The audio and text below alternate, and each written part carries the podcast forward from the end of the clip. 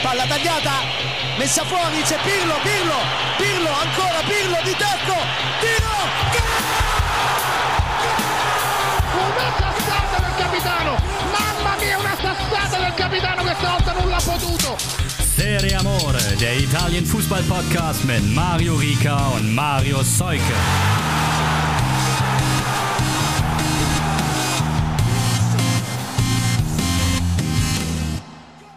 Ciao a tutti, ein wenig später als sonst am Dienstag die neue Folge Serie Amore, aber so viel sei gesagt, das Warten hat sich gelohnt. Es ist die Ruhe vor dem Sturm und das ist ehrlicherweise auch schon mal ein kleiner Spoiler oder ich habe die Hoffnung, dass es nicht passieren wird.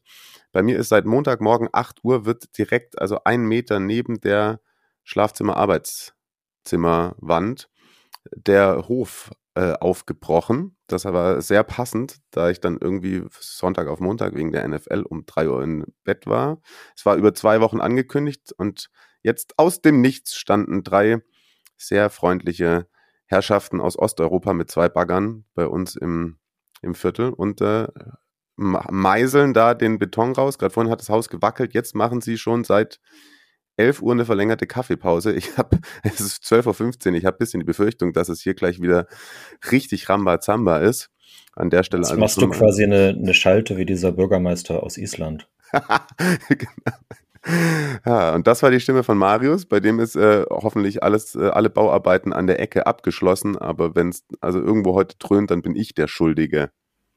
Also heute Morgen bin ich nur von Laubbläsern im Innenhof geweckt worden. Ich wusste nicht, dass es das noch gibt. Doch, das ist bei uns auch ganz groß im Kurs. Das ist die, aber das in Hamburg und München die Städte, die sich da wahrscheinlich drum kümmern, dass da schön der, der Trott war, äh, frei ist.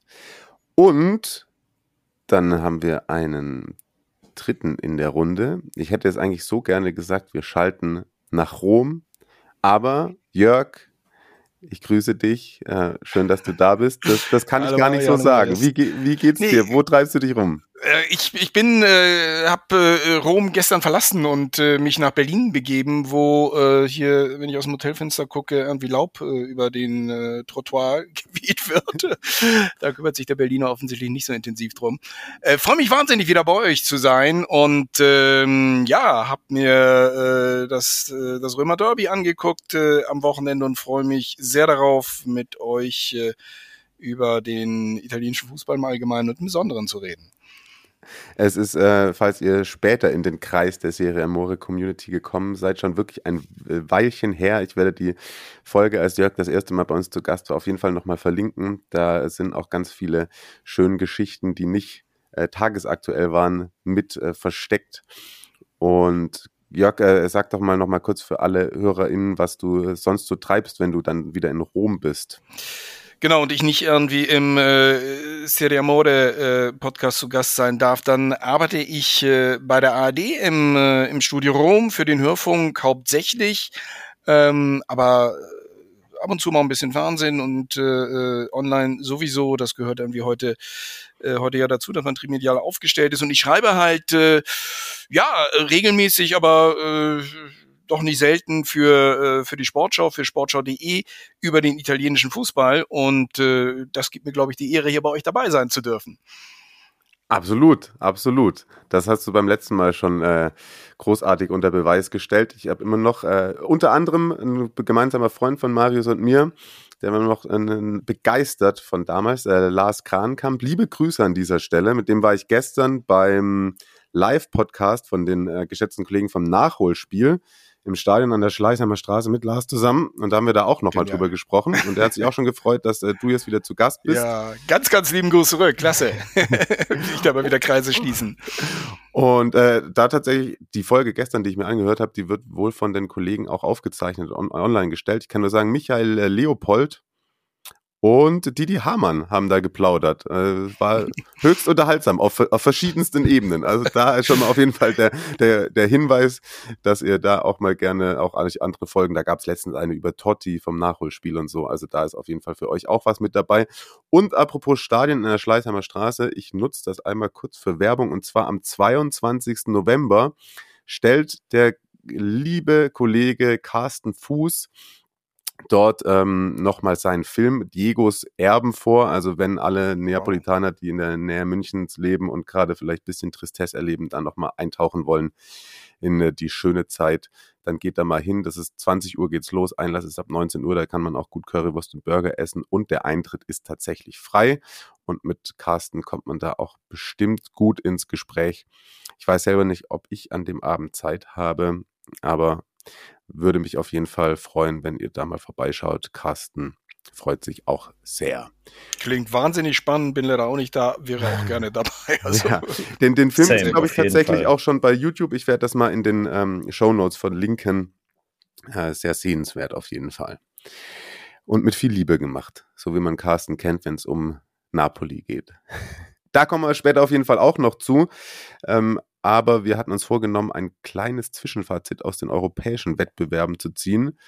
Und vielleicht nehmen wir, nehmen wir Napoli auch nachher in den Napoli-Block mit rein und beginnen mal mit dem vielleicht ähm, souver am souveränsten auftretenden Team auf europäischer Bühne Inter. Äh, Marius, da haben wir auch eine Einsendung bekommen von Benny, der uns geschrieben hat, äh, der war in Salzburg beim Spiel. Äh, Sprachmemo kann er leider keine aufnehmen, da ihm die Weisheitszähne rausgenommen wurden. äh, das, das kenne ich, das ist echt ätzend. oh, das, herzliches Beileid, beste Grüße von meiner Seite. Das ist in der Tat auch etwas, was ich als so äh, als mit die gruseligsten Tage meines Lebens erinnere. Nicht schön, ja. nicht schön. Ja. Oh, echt, da bin ich froh, Mann, weil ich war letztens mal beim Zahnarzt und die hätten gemeint, die sitzen bei mir so perfekt da hinten drin, oh. die Gefahr laufe ich erstmal nicht. Handkuss für deinen, für deinen Zahnarzt, würde ich ja. sagen. Mhm. Und der Benny meinte aber, zum Glück hat er es nicht an den Ohren gehabt, ähm, meinte Atmosphäre äh, war sehr gut. Äh, ich bin neben dem Interblock gesessen und muss sagen, die haben das ganze Spiel richtig Stimmung gemacht zum Spiel. Salzburg ist mit viel Elan in die Partie hineingegangen, kam allerdings zu keinen gefährlichen Torchancen. In der 21. Minute gab es dann eine strittige Situation beim Eckball. Da ist Simic zu Boden gerissen worden. Aber ich glaube, Salzburg bekommt diese Europapokalsaison keine Elfmeter.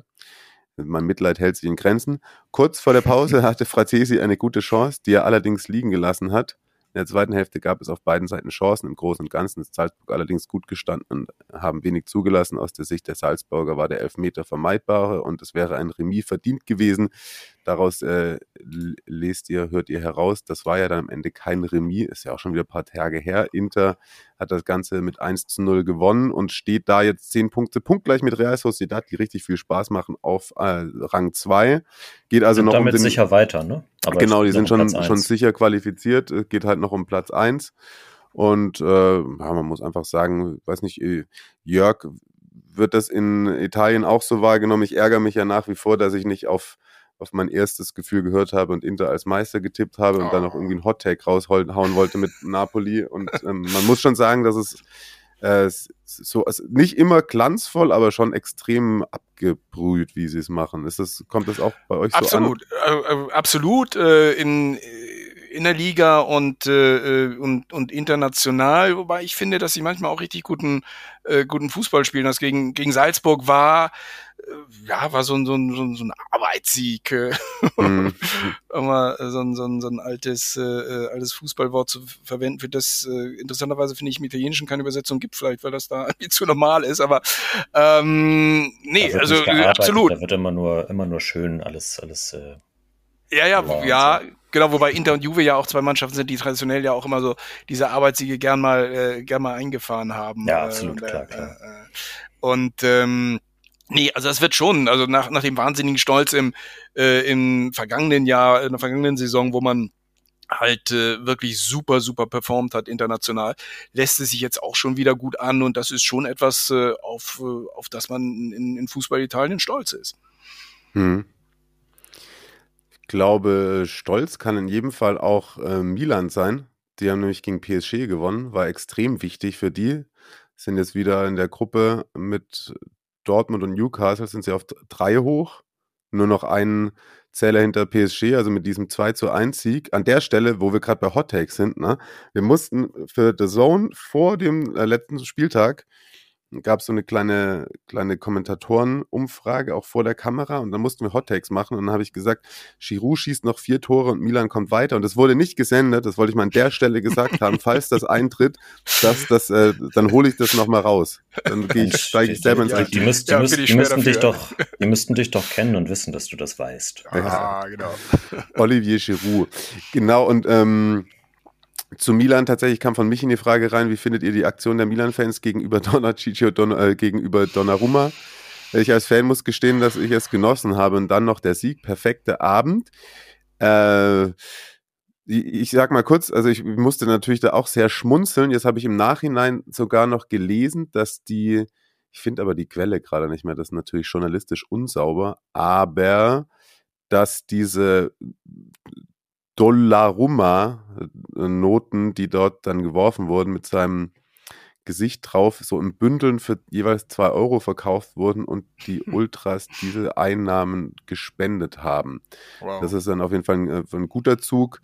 Äh, es ist natürlich immer die Frage in einer durchkommerzialisierten Fußballerwelt, wo wir uns alle nicht, äh, glaube ich, die Augen ver zuhalten müssen, dass äh, Spieler wechseln, weil sie Geld verdienen wollen. Es ist natürlich auch eine Symbolik, die etwas abgetroschen ist. Aber wie gesagt, ich musste schon auch schmunzeln. Und bei in dem Fall ist es natürlich auch mit dem Abgang und äh, Mino Raiola als äh, Berater. Äh, es hat wahrscheinlich auch schon schlechtere oder unpassendere Kandidaten getroffen als Donnarumma. Also ich, ich glaube, sie haben es ja auch schon mal gemacht bei einem, bei einem Spiel der Squadra, wenn ich mich recht erinnere. Und äh, zudem ist da natürlich jetzt auch nochmal quasi Öl ins Feuer äh, gegossen worden in den letzten Wochen von Donnarumma und auch von, von ähm, dem Bruder von Mino Raiola, der jetzt äh, als sein Berater fungiert, ähm, die gesagt haben, er hätte ja bei Milan verlängert und, äh, und so weiter, wenn, wenn, wenn das alles gepasst hätte und so. Also er wollte ja gar nicht weg. Und ähm, die Geschichte ist ja eigentlich hinlänglich bekannt. Er hat, glaube ich, eine Verdopplung seines Nettogehalts gefordert und das wollte man ihm halt nicht geben. So, weil man mit Menjan schon einen guten, ganz guten Nachfolger in der Hinterhand hatte. Und ähm, daher dann. Ja, genau. Ja, der im vergangenen Jahr sogar besser performt hat als, als genau. Donnarumma. Also von daher ja, ja. Äh, hat Milan da, da sicherlich alles richtig gemacht. Also ja, ich bin da, bin da, bin da grundsätzlich bei euch. Ich bin, bin irgendwie jemand, äh, einer der wenigen Fußballfans, der keine, es irgendwie nicht schafft, dann wie so äh, andere Mannschaften, auch Spieler äh, zu hassen, weil bin ich dann von, von einer äh, von der Grundanlage ein zu freundlicher Mensch, dass ich auch irgendwie jemanden, der dann irgendwie sein Nettogehör halt deutlich aufbessern kann, dass ich dem das auch gönne als äh, Fußballer. Wenn es einen aus meinem Lieblingsverein trifft, dann trifft einem natürlich das mehr, ein mehr am Herzen. Grundsätzlich finde ich, ist diese Aktion schon eine der originelleren, was diese Thematik anbelangt. Da gibt es ja sehr viel, sehr viel prolligeren, unangenehmere Aktionen. Also von daher, äh, ja, haben die Milan-Fans auch bei mir einen Punkt gemacht. Finde ich auch gut. Finde ich auch so, ja. Die Atmosphäre war auf jeden Fall natürlich äh, ausgezeichnet und wir äh, kommen ja nie zum Ende, wenn es darum geht, euch nahezulegen, ins San Siro nochmal zu gehen, falls oder wenn dann da irgendwann mal was Neues steht. Und jetzt bietet sich euch die einzigartige Möglichkeit, äh, in der Partie, das ist die nächste in der Champions League am 28.11., empfangen die Rossoneri den BVB. Und da hat uns Yogi geschrieben. Und jetzt aufgepasst. Bietet seine Milan-Dauerkarte nämlich an, und zwar der Community für das Spiel gegen Dortmund. Voraussetzung, man muss eine Milan äh, CRN-Karte haben. Marius, du hast es gerade so schön ausgesprochen, das, die Abkürzung. Möchtest du das einmal ist, bitte? Äh, die äh, Cuore Rossonero. Genau. Also eine Art der Dauerkarte, ja? So, also er hat eine ja, also Dauerkarte. Mit, mit, Mitglied, Mitgliedsausweis, Mitgliedsausweis, so. Ja. Ähm, Block 327, Ticket kostet normalerweise 64 Euro. Yogi wäre mit einem symbolischen Kasten Bier und einem Beweisfoto aus dem Blog glücklich. Äh, da sage ich mal, das ist ein Angebot. Super Typ, der, der Yogi. ja. Ich verlinke es nochmal in den Show Notes, wenn es nicht vielleicht eh schon, bevor die Folge draußen ist, schon jemand geschrieben hat. Na, wie soll das funktionieren? er heißt bei Instagram jo.leinf.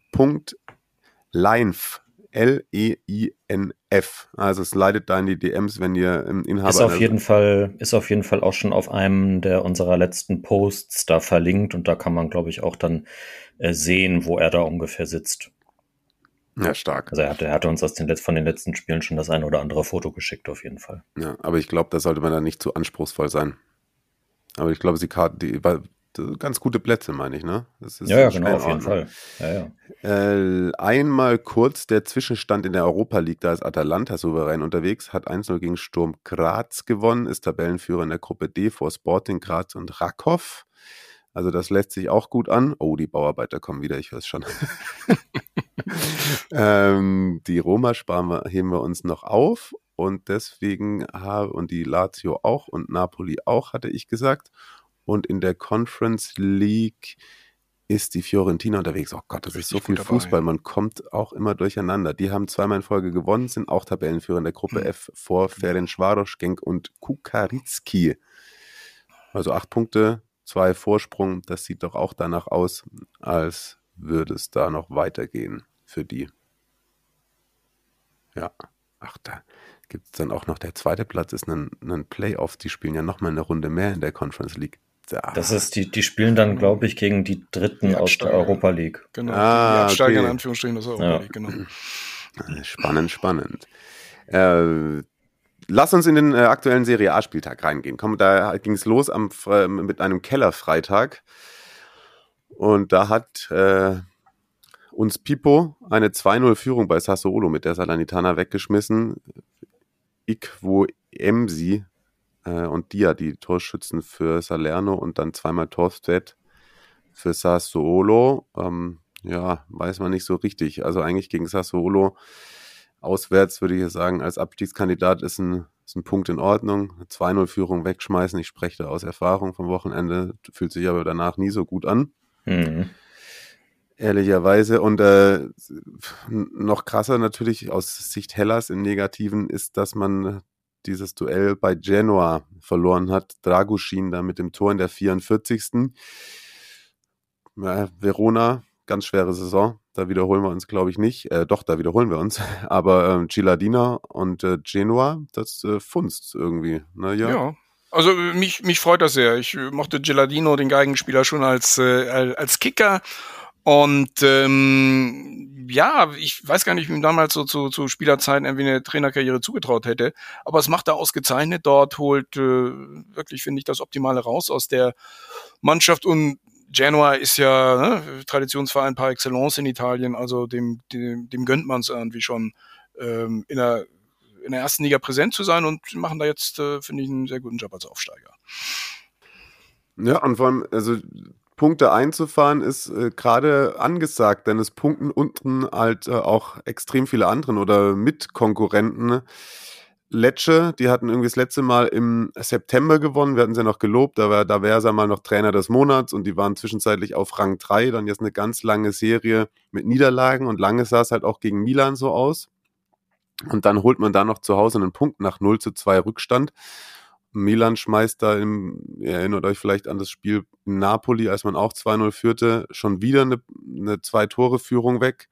Giroud hatte getroffen. Reinders mit seinem ersten Tor in der Serie A, der mir echt extrem gut gefällt. Und dann kam aber ein Nico Sansone mit schon seinem siebten Pflichtspieltreffer gegen die Rossoneri. Nur gegen Inter hat er auch mal sechsmal getroffen. Und da macht er noch fast sogar das dann hat Banda ausgeglichen, Sansone trifft nochmal den Pfosten.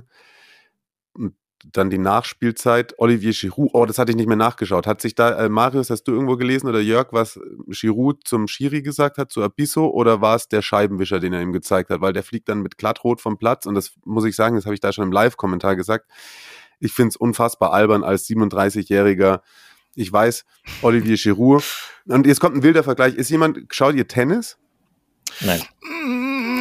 Eher wenig. Eher wenig. Da ähm, gibt es auch so einen französischen äh, Spieler. Verdammt, jetzt komme ich nicht auf den Namen. Der immer zwischen Genie und Wahnsinn äh, grenzt. Und, äh, auch langer Bart wie Giroud, immer Rollkragenpullover oben, oben und bei dem ist entweder gewinnt der oder er zerschlägt zehn äh, Schläger und beleidigt den Schiri durch und hat keinen Bock mehr. Boah. Aber so, hat Giroud das schon häufiger gemacht? Giroud ist schon auch so einer, der viel mit dem Schiri redet. Okay, ja, ja.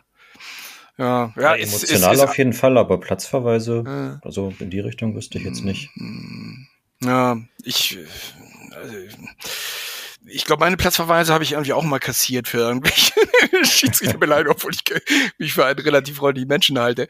Aber ähm, ja, ich es, es ist, ist natürlich objektiv irgendwie absolut, äh, absolut dumm, äh, solche Situationen kurz vom, vom, vom Ende. Aber ich finde auch manchmal so die, die, es gibt viele italienische äh, Schiedsrichter, die wirklich eine wahnsinnige Arroganz ausstrahlen. Und äh, da kann ich es schon mal verstehen, dass man dann irgendwie man äh, alle ist als Spieler, irgendwie das Spiel spitz auf Knopf steht.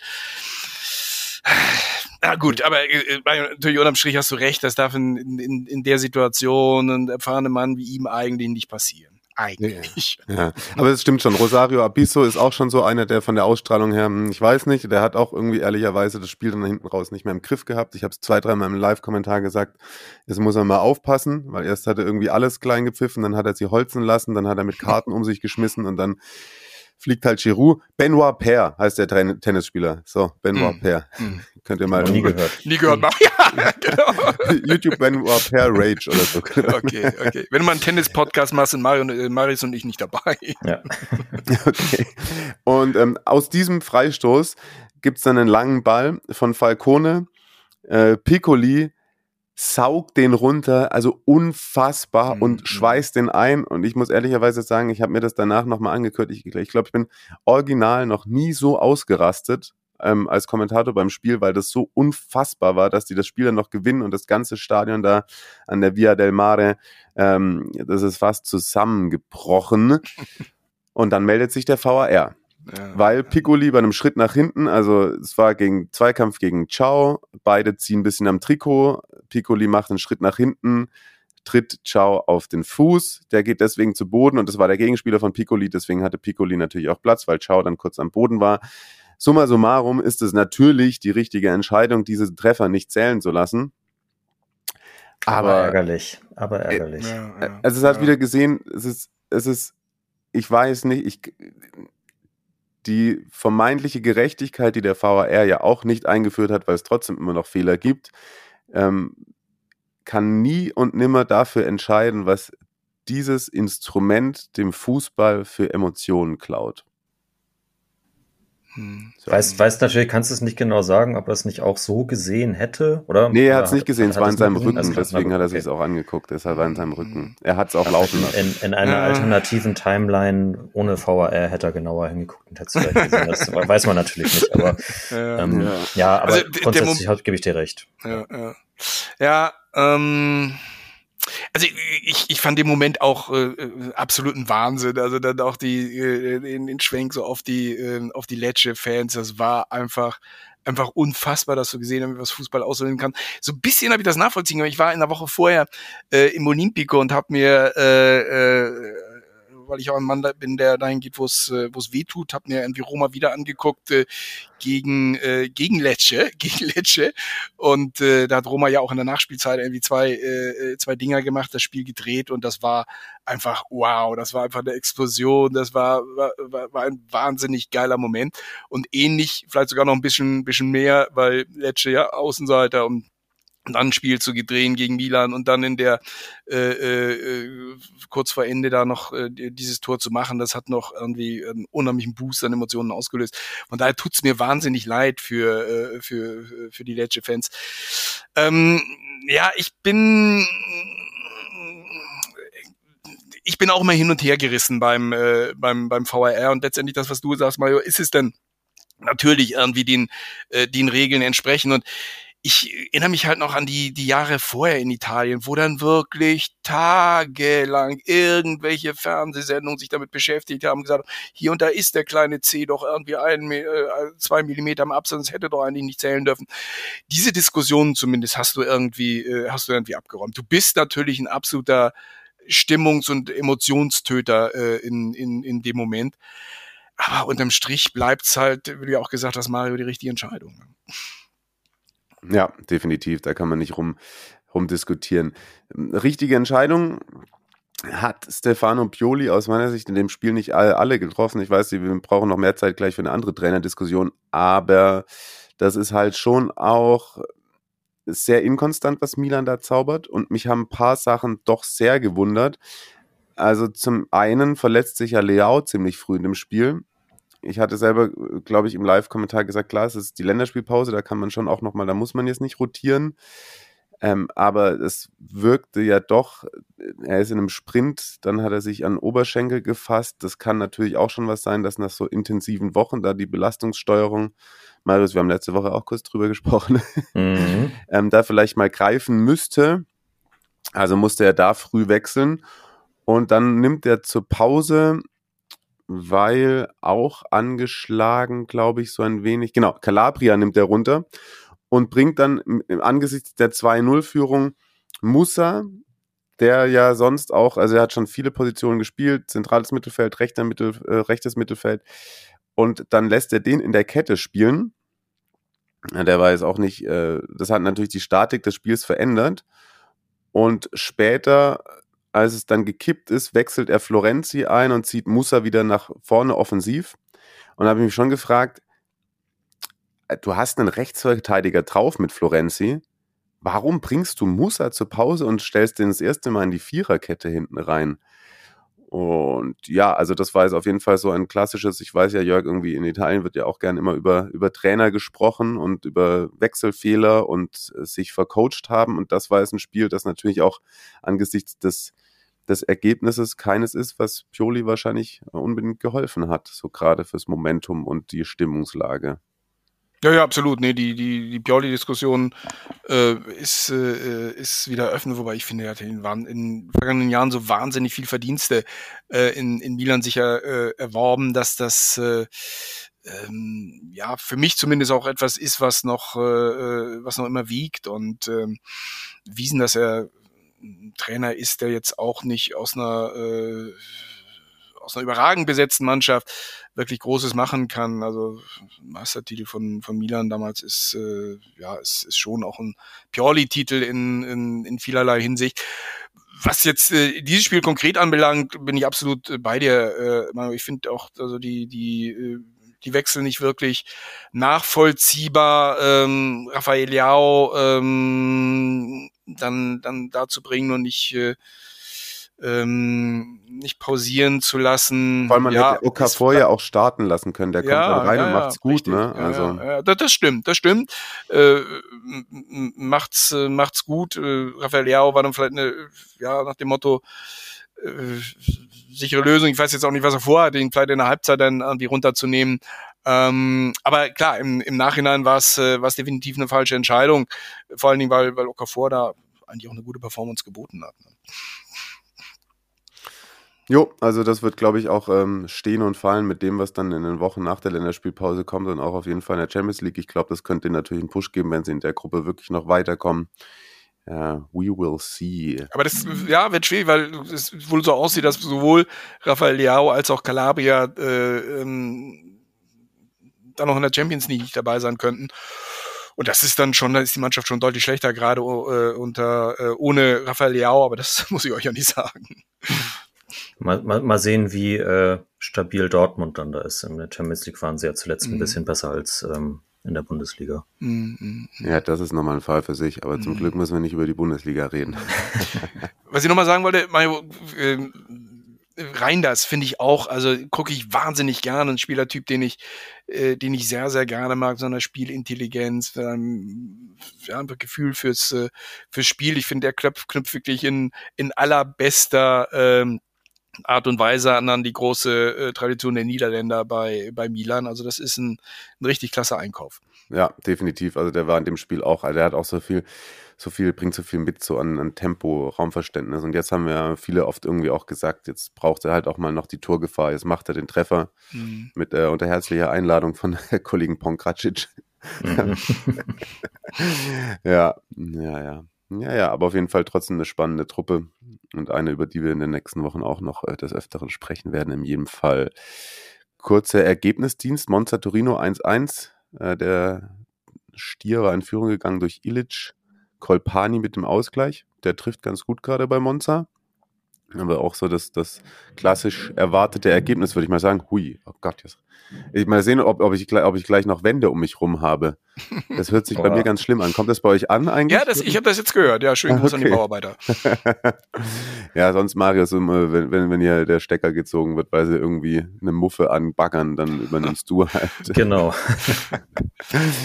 ähm, die Fiorentina gewinnt 2 zu 1 gegen Bologna. Die Tore Bonaventura für Viola, dann Zirkzi per Elfmeter zum Ausgleich und dann auch nochmal einen Strafstoß, den González zum Heimsieg für die Truppe von Italiano verwandelt. Äh, ich habe das Spiel, obwohl das auch zwei Teams sind, die ja für viel schönen Fußball stehen, nicht sehen können. Mario. Jörg, Mario, aber Mario, ja, du hast was versäumt. ja, erzähl es mir, erzähl es mir und ich tauche nochmal ein. Ja, es, äh, ich finde, es war, war wirklich alle, eine der allerbesten Werbevitrinen für, für die Serie A. Richtig toller Fußball, ein richtig spannendes Spiel von der ersten bis zur letzten Minute aus meiner Sicht als äh, äh, alter Bologna-Liebhaber, äh, diejenigen, äh, mich gehört haben, als ich bei euch zu Gast war vor anderthalb Jahren, ich habe da studiert und äh, äh, damals äh, bin ich regelmäßig ins Dallara gepilgert ich würde ihnen so sehr gönnen, dass sie es mal wieder schaffen, international zu spielen. Und da wäre so ein Sieg gegen Fiorentina so wichtig gewesen. Und es wäre so gut möglich gewesen, dass sie diesen Sieg äh, äh, einfahren. Da haben Tor ja auch gemacht, das nicht, äh, das nicht anerkannt worden, ein paar umstrittene Szenen. Aber richtig, richtig tollen Fußball gespielt. Und das ist einfach äh, sowohl auf der einen Seite, äh, Seite Thiago Motta als auch äh, Italiano bei äh, Fiorentina machen da einfach einen richtig, äh, richtig tollen Job. Und äh, wenn ich äh, jetzt was sagen hätte bei den absoluten Spitzenteams in Italien, dann äh, würde ich sehen, dass ich mir einen der beiden wirklich so schnell wie möglich irgendwie sicherer, weil die äh, ja, Mannschaften toll weiterentwickelt haben in den äh, in den letzten Jahren und äh, gerade Thiago Motta, was er aus Bologna gemacht hat, finde ich schon schon klasse. Es hat wirklich Spaß gemacht, da zuzuschauen. Äh, Zexé hat sich finde ich toll entwickelt äh, in den äh, in den letzten Monaten. Gefällt mir wirklich sehr, wie er da. Ich finde im Moment einer der besten Wandspieler äh, äh in in der in der Serie A auch mit der Lässigkeit. So der was? Danke. Also ich äh, hatte am am Wochenende jetzt auch eine, Genau, am, am Wochenende auch so eine, eine kleine äh, Twitter-Diskussion mit, mit dem geschätzten Kollegen Marc, der äh, das, das ein bisschen zu sehr Hype findet, was, äh, was, was im Moment um Zirkzi in der Serie Amore Community passiert. Nein, äh, alles gut, alles gut, ähm, aber Schön, dass du das auch so siehst, wollte ich mal sagen. auch bei diesem aberkannten Tor, also äh, ne, wie er da äh, als Anspielstation Ballverteiler äh, genial herausgespieltes Tor dank äh, Zirksee und ich äh, ich finde, dass er sich einfach äh, einfach toll entwickelt hat. Also viele waren da ja skeptisch, weil er ähm, im vergangenen Jahr halt immer nur so äh, ab und zu mal, wenn, wenn Anatovic äh, äh, nicht, nicht konnte, eine Chance bekommen hat. Aber er ist jetzt absoluter äh, Führungsspieler dort und hat so, so, so einen Sprung gemacht, also der, der wirklich, wirklich bemerkenswert ist. Und ja, Thiago Motta insgesamt einer ist, der zeigt, dass er, finde ich, Spieler stärker machen kann. Auch Calafiori, auch wenn er jetzt gegen Fiorentina nicht, äh, nicht den besten Tag erwischt hat hinten, äh, ich halt noch so aus, aus Roma-Zeiten kenne, als äh, Mann für die Außenbahn, wo ihn damals äh, in den Anfangsmonaten äh, Mourinho so die, die, die ersten Chancen gegeben hat, da auch schon gut performt hat, aber äh, ich finde bemerkenswert, welche Entwicklung er gemacht hat in den vergangenen Jahren, jetzt in, in den ersten Monaten bei Bologna, also auch da eine wirklich verlässliche Figur geworden, ist da in der äh, in der Dreierkette in Position, die ich ihm nicht unbedingt zugetraut hätte, also da richtig richtig klasse. Also es war ein, war ein also als Bologna-Fan hat es Spaß gemacht zuzuschauen. Das Ergebnis hat am Ende nicht gestimmt und als Serie A-Fan zuzuschauen hat es von A bis Z irgendwie Spaß gemacht dieses Spiel. Absolut, vor allem auch, um das nochmal hervorzuheben, äh, Jack Bonaventura, also das, das Tor Einer zum 1-0, ähm, ja, zieht, zieht euch das auf jeden Fall auch nochmal rein. Ähm, schöne Tore ist man von dem ja auch irgendwie so, so, so ein bisschen gewohnt, aber das äh, ist ja von, von der Technik her irgendwie nochmal mhm. noch mal besonders auf jeden ja. Fall. Und da auch die äh, Nominierung jetzt von, von Spalletti für die Squadra Azzurra höchst verdient, würde ich sagen. Mhm. Gebe ich dir zu 100 Prozent, war recht, war ein, war ein klasse Tor.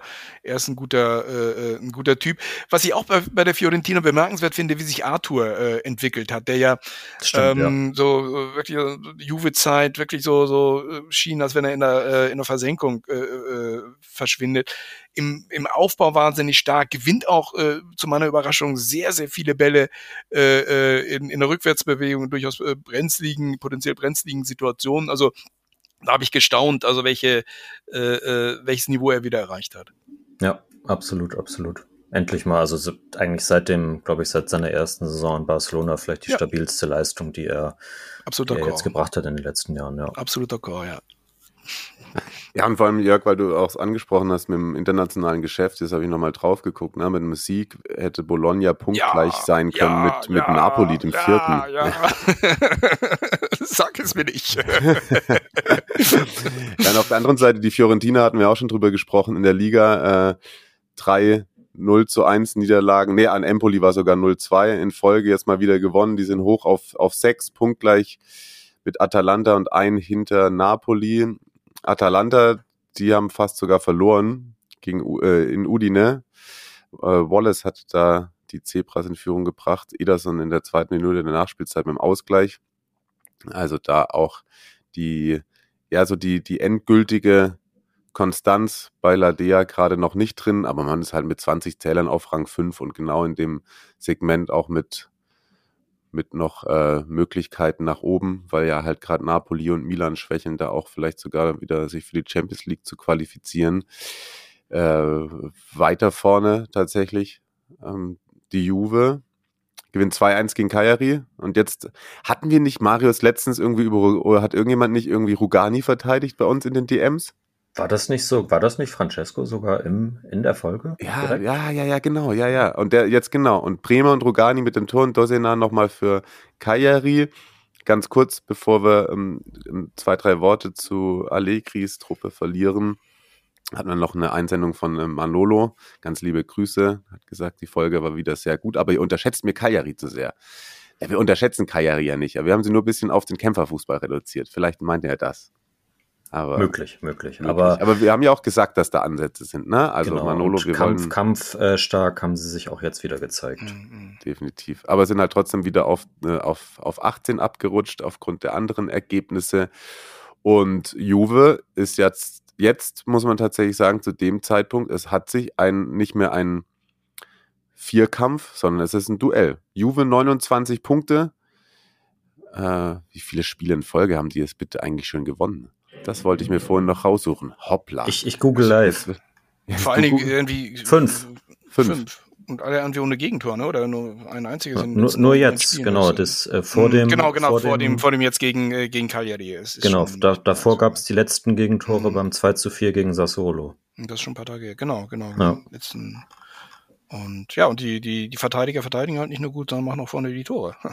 Sind die vielleicht sogar so eine Mannschaft, die in dem Moment, wenn Inter irgendwann im Februar schwächelt, da ist und wir haben auf einmal wieder Juve als Meister? Mm, ja, also ich glaube auf jeden Fall, dass äh, gut, das ist jetzt auch irgendwie keine äh, äh keine äh, sonderlich äh, genial überraschende Analyse ist, weil du recht hast, es ist ein, du ein Derby, äh, ein, ein, Duell zwischen äh, zwischen den beiden und wenn jemand äh, intergefährlich werden kann, dann äh, dann, Juve. Ich habe das leider in einem äh, nicht in einem nicht aufgezeichneten Podcast mal erzählt, dass Inter mein Meistertipp ist, aber ich hatte die äh, hatte die ganz ganz oben auf der Agenda. Ähm, Juve, glaube ich, tut in der Tat äh, Spieltag für Spieltag gut, dass sie so schlau waren, da auf die Conference League äh, zu, äh, zu verzichten. Inter halte ich unterm Strich für, für stabiler und denke, dass sie, dass sie es auf jeden Fall machen werden. Muss man schauen, wie sie mit der Doppelbelastung dann zurechtkommen äh, auf der Zielgeraden, wobei Insagi am vergangenen Jahr gezeigt hat, dass er gerade dazu in der Lage ist. Also so diese ähm, ähm, ja, sicherzustellen, dass in der entscheidenden Phase äh, der Saison die Mannschaft äh, da ist, zumindest in der, äh, in der Champions League im, äh, im vergangenen Jahr. Also ähm, da glaube ich schon, dass auch ein, ein Loch, das sicherlich mal kommen wird, äh, bei Inter dann ähm, ja nicht so entscheidend sein wird, dass sie, äh, dass es am Ende nicht reichen wird. Also ich glaube schon, dass sie, dass sie Meister werden und Juve äh, traue ich aber zu, dass sie ihnen bis äh, äh bis auf der Zielgeraden im Nacken hängen werden. Ich finde es auch, also Juve macht einen, macht einen richtig stabilen Eindruck. Ähm, Inter ist von der Qualität her, haben wir ja jetzt auch schon oft gesagt, ähm, irgendwie vielleicht noch mal ein bisschen eine andere Stufe, aber das, äh, was, was Allegri, was wir auch mit Francesco besprochen haben, also wenn ihr das nicht gehört habt, äh, vor zwei Wochen, glaube ich, äh, zieht euch das auf jeden Fall noch mal rein, seine ausführliche Analyse bei uns. Ähm, aber das, was äh, was Allegri mit den, mit den Mitteln, die er aktuell hat, spielt. Das ist, das ist weiterhin nicht schön, aber das ist effektiv und äh, meistens jetzt fast immer steht hinten die Null und äh, irgendjemand trifft vorne immer und äh, selbst wenn Milik und Vlaovic nur von der Bank kommen, so ähm, das äh, ja, das, das macht nicht großen Spaß, aber das, äh, das, das bringt auf jeden Fall Zählbares bei rum und deswegen eben genau den, den, den Punkt mit der Doppelbelastung, so da stimme ich dir zu, muss man bei Inter sehen. Äh, genau, hast es richtig gesagt. Inzaghi hat letztes Jahr bewiesen, dass er gelernt hat. Das war ja vorher immer große Kritik an ihm, auch schon zu Lazio-Zeiten, dass es eben irgendwann nicht mehr ähm, im, im, im letzten Drittel der Saison irgendwann nicht mehr geklappt hat. Ähm, mhm. Sehe ich auch, dass, äh, ich, also ich sehe Inter, sicherlich werden da mal Spiele kommen, ein, zwei, die sie nicht gewinnen, aber ich sehe sie nicht wahnsinnig groß einbrechen. Ich sehe aber auch äh, eben aufgrund der fehlenden Doppelbelastung sehe ich Juve jetzt nicht unbedingt einbrechen. Vielleicht äh, kann man da auch in der äh, im, im Winter personell irgendwie nochmal noch mal nachlegen, mhm. nochmal was, äh, was, was umstellen so und ähm, von daher Top 4 mindestens, vielleicht sogar am Ende Zweiter, vielleicht sogar bis zum Ende Kampf um den Scudetto, mhm. finde ich nicht, also wird, wird mich Stand jetzt nicht außergewöhnlich überraschen. Mhm. Also was ich, also ich bin alles andere als ein Allegri-Fan, aber wo ich schon Respekt äh, vorhabe, ist, wie er es wirklich geschafft hat, so einzelne Spieler in die Saison zu entwick äh, entwickeln. Äh, Rugani habt ihr, äh, habt ihr schon angesprochen. Also äh, gefühlt seit, äh, seit 20 Jahren irgendwie bei Juventus immer zwischendurch mal irgendwie ausgeliehen und immer wieder hieß es, er hätte doch Potenzial Potenzial, äh, aber nie hat so ganz gereicht. Und jetzt macht er an, wie, weiß ich, wie, wie, wie alt ist er jetzt? Fast, fast, fast 30, 29. Ähm, macht er, macht er diesen Sprung und äh, witzig, was, was du erzählst, Marius, weil in dieser Saison äh, in, dieser, in dieser Woche ihn die Gazzetta sogar geadelt hat, er hätte gespielt wie Beckenbauer. Also das ist alter, alter Schwede, alter Italiener.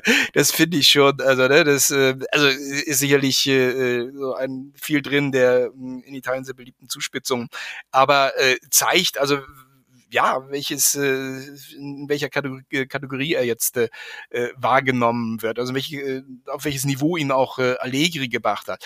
Oder, ja. oder Moise Ken. Auch hier äh, einer, äh, groß gehypt, dann in den vergangenen Jahren eigentlich schon abgeschrieben.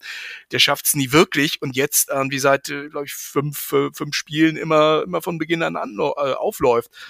Fehlen nur noch die Tore. Fehlen ja, fehlen, Tore. fehlen nur noch die Tore, aber er macht halt einen guten, ja. äh, guten Job und äh, gerade was man so über seinen Charakter sagt, ist also wirklich sehr, sehr, äh, äh also gibt Herz und Seele und äh, lässt da nix, äh, nix an Einsatz äh, vermissen. Absolut. Ja. Talent hat er ja sowieso, also das ist, äh, ist richtig klasse. Oder auch McKenny, äh, vergangenen Sommer eigentlich immer nur überlegt werde, wo geht er denn nun hin, äh, der jetzt auch wirklich eine, eine tragende Rolle da im, äh, im Mittelfeld spielt. Das ist schon, ist schon bemerkenswert, auch wenn du überlegst, also äh, äh, Pogba ist irgendwie nicht, äh, nicht äh, bei Fajoli aus bekannten Gründen. Auch nicht, also zwei Leute, die da eigentlich zur, zur, zur Stammbesetzung äh, gezählt hätten, merkt man irgendwie gar nicht und trotzdem spielen sie, sind sie so gut dabei. Also es ist hat, äh, Allegri schon große, große Verdienste und da ziehe ich, auch wenn ich seinen Fußball, den er spielen lässt, nicht sonderlich mag, aber da ziehe ich schon den Hut vor. Ganz kurz, weil, weil du gerade Faccioli genannt hast, das würde mich jetzt schon noch interessieren. Ist aktuell noch in den Gazetten äh, das Wettding nochmal ein Thema? Wurde, ist da in den letzten Tagen oder ist das jetzt einfach äh, abgehakt für das erste? Nee, da habe ich jetzt in den letzten, letzten Tagen nichts mehr, mehr wahrgenommen genommen. Also es ist so mit, äh, mit der Entscheidung äh, der, der Sperre Tonali ist das damit äh, mit abgehakt worden. Also jetzt so ein bisschen so Nachhaltigkeit in dieser Diskussion, die man sich vielleicht ja auch erhoffen könnte. Auch, also ich immer noch ein Stich im Herzen, also was ich jetzt so, was Werbesponsoren anbelangte, äh, im Fußball finde ich, sieht man jetzt, nachdem ja die, die Spielkrank, also die, die Spielsucht bei äh, Tonali und auch Fagioli bekannt geworden ist, sieht man das, finde ich, schon so mit, mit anderen Augen, würde man sich da eine größere Sensibilität erhoffen. Aber das hat jetzt nicht in Italien, finde ich bedauerlicherweise, nicht zu einer nachhaltigeren Diskussion geführt, dass das also äh, etwas ist, was jetzt da in den Gazetten ähm, auch in den, äh, in den Wochen danach noch Thema ist. Leider. Ja, das ist wirklich schade. Ja, wir haben auch gesagt, dass ja gerade auch die Gazzetta, zum Beispiel, wenn du da auf die Homepage gehst, da gibt es ja sogar einen eigenen Reiter, wo du über sie ja. dann äh, Dinge abschließen kannst und so. Äh, hatten wir auch in großer Ausführlichkeit äh, schon besprochen. Ja, ist wirklich mhm. problematisch, muss man, muss man ganz klar so sagen. Und an der Stelle auch nochmal der Hinweis, wenn ihr da selbst merkt, dass ihr Probleme bekommt oder bekommen solltet, dann äh, spreche ich aus Erfahrung, wenn ich sage, es hilft nur, wenn man sich Hilfe holt oder sich einen Riegel vorschiebt. Und das ist äh, immer eine gute Entscheidung, sich Hilfe zu holen. Äh, traut euch das auf jeden Fall. Ja. Äh, jetzt ist erstmal äh, Länderspielpause, ja, ne? Aber jetzt habe ich gerade gesehen, Juve Inter Derby d'Italia ist dann ja das nächste. Yes. Das Ui, passt ja perfekt zu dem, was wir gerade besprochen haben. Ja, ja, absolut. Genau. Und bei Inter sollte ja nicht unerwähnt bleiben, dass äh, Cialanolu gegen Frosinone mal wieder einen Elfmeter getroffen hat und äh, Kollege Di Marco das Tor des Spieltags, wenn nicht des Monats, ja, geschossen hat, weil er es wieder, auch genauso wollte. Weil, weil er es genauso wollte, genau. Mal ja. in den italienischen Gazetten wird irgendwie diskutiert, war das gewollt oder nicht. Aber ich finde, du siehst es. Er guckt aufs Tor, er guckt hoch, kurz hoch und, äh, und, und, und, und setzt dann, setzt dann diesen, diesen, diesen Wahnsinnsschuss ab. Also das, das war gewollt und absolut genial. Ja, mega krass. Also da gibt auf jeden Fall also schön äh, nach der Länderspielpause. Ich freue mich drauf und äh, Di Marco, ich bin äh, ein, ein wirklich, wirklich großer Fan von ihm. Da äh, bin ich sehr gespannt drauf, was das Spiel dann uns bringen wird. Springen wir weiter. Es ist, wir nähern uns äh, mit großen Schritten dem äh, Rom-Derby, aber vorher wollen und müssen wir noch, bevor sie mir das Haus hier abreißen, über, über, äh, es ist übrigens eine Mietwohnung, die in einem Haus ist, ne? nur damit wir das, dass hier keine falschen Vorstellungen äh, aufkommen, äh, wollen wir über ähm, die SSC Napoli sprechen? Und da hatten wir letzte Woche schon den lieben Christian mit einem Stadionerlebnis. Und der kommt jetzt auch gleich wieder vorab einmal kurz das Champions League-Ergebnis abgehandelt. Man hatte ja unter der Woche auch schon die große Möglichkeit, sich für die K.O.-Runde zu qualifizieren. Man hatte Union Berlin zu Gast, die davor zwölfmal in Folge verloren hatten und hat es nicht hinbekommen, eine dominante erste Halbzeit mit einer Führung dann auch ins Ziel zu schaukeln. Ähm, eine von 18 eigenen Ecken führt zur Gefahr, aber nicht zur Gefahr fürs gegnerische Tor, sondern fürs eigene. Man lässt sich äh, auf stupideste Art und Weise auskontern äh, zum am Schluss sogar, äh, also das könnt ihr euch nochmal angucken, Hintertorkamera. Äh, ich glaube, Geraldo, nee, es ist doch Geraldo Becker, der läuft. Äh, wie auch immer, aber alle äh, orientieren sich in eine, eine Richtung. Drei Abwehrspiele von Napoli, der Ball von Meret dann auf dem Fuß von Fofana, der das 1 zu 1 macht. Ehrlicherweise zu dem Zeitpunkt muss ich trotzdem sagen, wenn man sich die Gruppenkonstellation anguckt, und auch wenn jetzt als nächstes ein Spiel gegen Real wartet, äh, sieht das doch so sehr aus, als würde auch nach dem Weihnachtsfest in Napoli noch in der Königsklasse spielen. Endspiel dann am letzten Spieltag gegen Braga, falls die Union schlagen. Ja, genau. Ja. Aber einen direkten Vergleich gegen Union hat man ja zum Beispiel eh für Klar. sich entschieden. Und ähm, ja, also dennoch äh, passt das natürlich so ein bisschen in die, in die Wochen bei Napoli, dass man da dieses Heimspiel nicht mehr gewinnt. Die die Heimstärke ist eh dahin. Und trotzdem hat Christian äh, sich auf den Weg begeben, sich die Partie gegen Empoli anzuschauen. Und äh, das hören wir uns jetzt mal gemeinsam an, was er da so alles erlebt hat. Ciao a tutti, ich melde mich wegen des Spielberichts des Spiels der SSC Napoli gegen den FC Empoli. Ähm, anders als gedacht hat sich die Akquise der Tickets schon als Herausforderung herausgestellt. Eigentlich dachten wir so ein bisschen, ja, ey, kommen gegen Empoli, wird das Stadion schon nicht voll sein. Ein bisschen war das auch so, aber als wir dann feststellten, letzten Dienstag, Verkaufsstadt war am Montag, mussten wir sehen, dass die Tickets bereit sold out waren. Ähm, dann stellten wir fest, dass das gar nicht so richtig stimmt. Ich habe alle Kontakte spielen lassen und blablabla. Und haben dann erfahren, dass es irgendwie eine Aktion gab, einerseits vom Trainer, dass er gesagt hat, bitte kommt alle ins Stadion. Und die Na äh, Calcio Napoli hat eine Aktion gemacht, dass sie halt diverse Kinder ins Stadion eingeladen hat. Und ähm, das haben wir dann auch so festgestellt, als wir vom Stadion standen. Es hat dann nämlich irgendwann doch noch geklappt mit den Tickets, weil anscheinend noch Tickets freigeschaltet wurden. Und ja, wir hatten bei der Auswahl der Tickets ein bisschen Unglück, weil es war Regen vorhergesagt. Und als wir in Apel waren, hat es auch geregnet und unsere Plätze waren relativ weit unten. Eigentlich sehr geile Plätze, aber wir wurden nass, was auch meine Stimme erklärt, da ich meine Erkältung weggeholt habe. Aber genug zu den Umständen. Ähm, wir kamen gerade noch so pünktlich rein nach den drei Kontrollen. Viele Kinder mit vielen kleinen Taschen. Und ja, haben uns dann die ersten paar Minuten von unseren eigentlichen Plätzen angeschaut. Saßen auf Höhe der Mittellinie in der fünften Reihe, super Plätze. Ähm, sportlich war ein Problem, dass die Calcio Napoli mit einer B11 aufgelaufen ist, ohne Quaradonna zum Beispiel, Osimen verletzt. Und auch Lindström saß nur auf der Bank.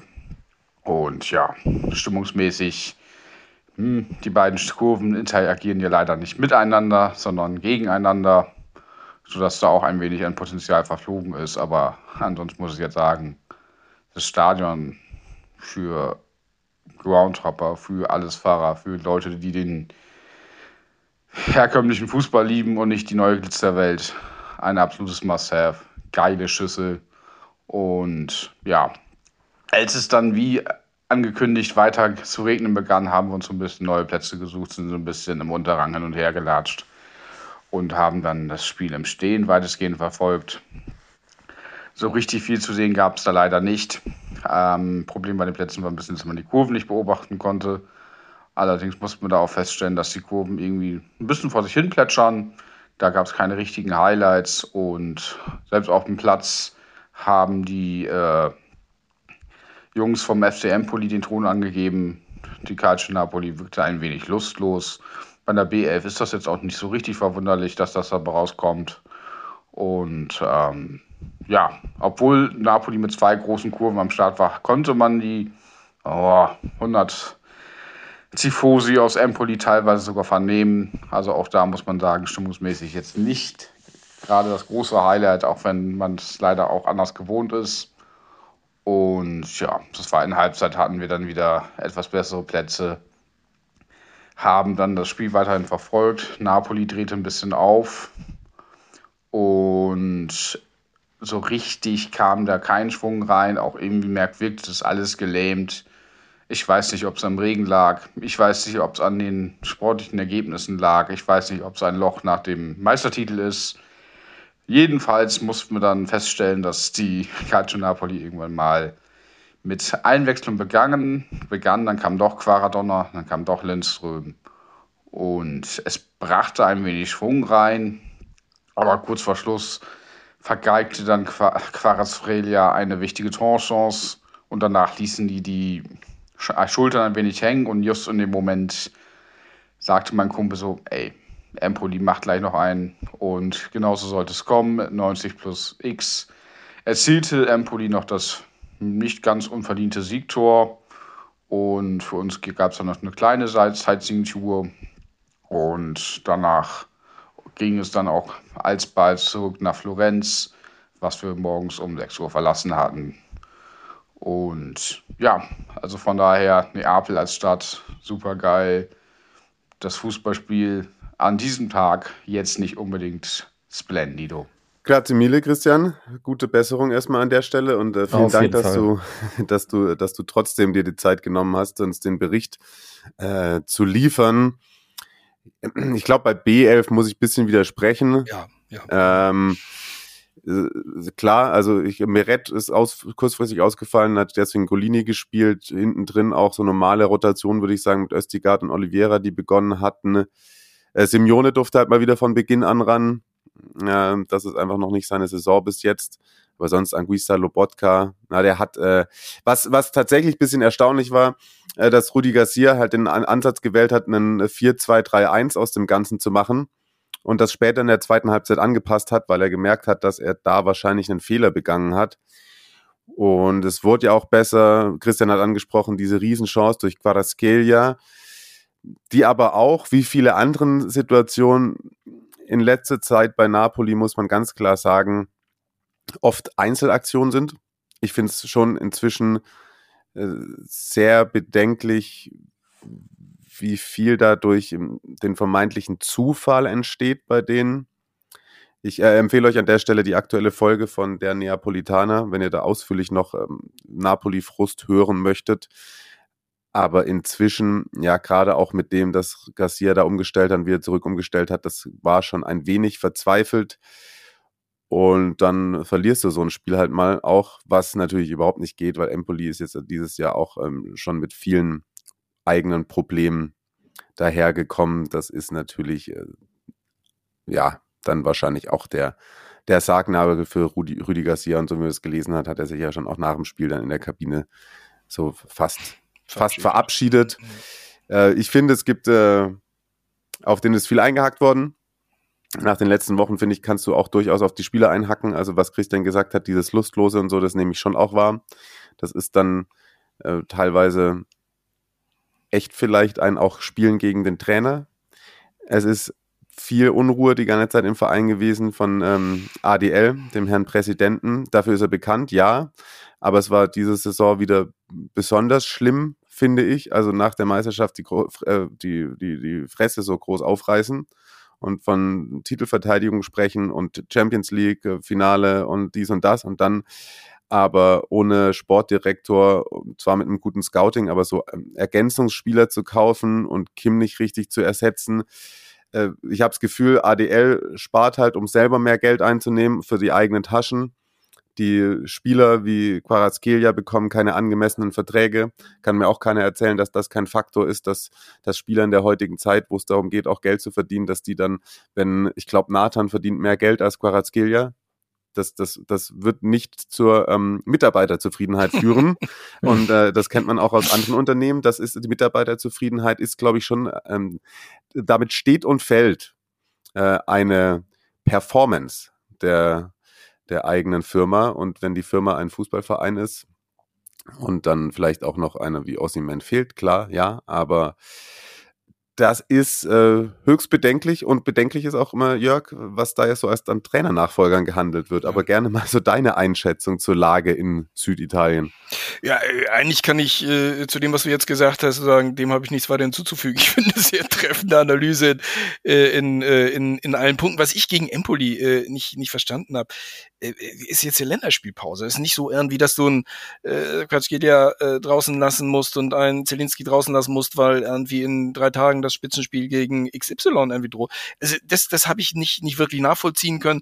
Trotzdem absolut äh, d'accord. Äh, Christian ich war ein schöner, richtig schöner äh, Spielbericht. Ein einzigen Punkt, wo ich nicht äh, äh, d'accord gehen würde, ist, äh, dass es eine B-Mannschaft war, weil äh, außer den beiden erwähnten jetzt, äh, die im Laufe des Spiels eingewechselt wurden, war da, finde ich, schon äh, äh eine ja, mehr oder weniger die Stammmannschaft da auf der äh, äh, auf dem Rasen. Also das finde ich äh, taugt als äh, als Erklärung nicht. Es ist einfach der Magic Moment, äh, der in äh, Neapel eine Saison dauerte äh, in der vergangenen unter äh, Spalletti. Der ist einfach, der ist einfach durch, äh, dem du den Architekten da wegnimmst äh, äh, nach dem Meistertitel mit äh, Spalletti und äh, Giuntoli auch weg ist und äh, De Laurentiis meint, das alles alleine machen zu können. Meine Interpretation ist auch, dass er wirklich äh, es darauf angelegt hat äh, ähm, mit, mit Spalletti und auch mit, mit Giuntoli, weil, weil er einfach zeigen will, ich kriege das normal hin.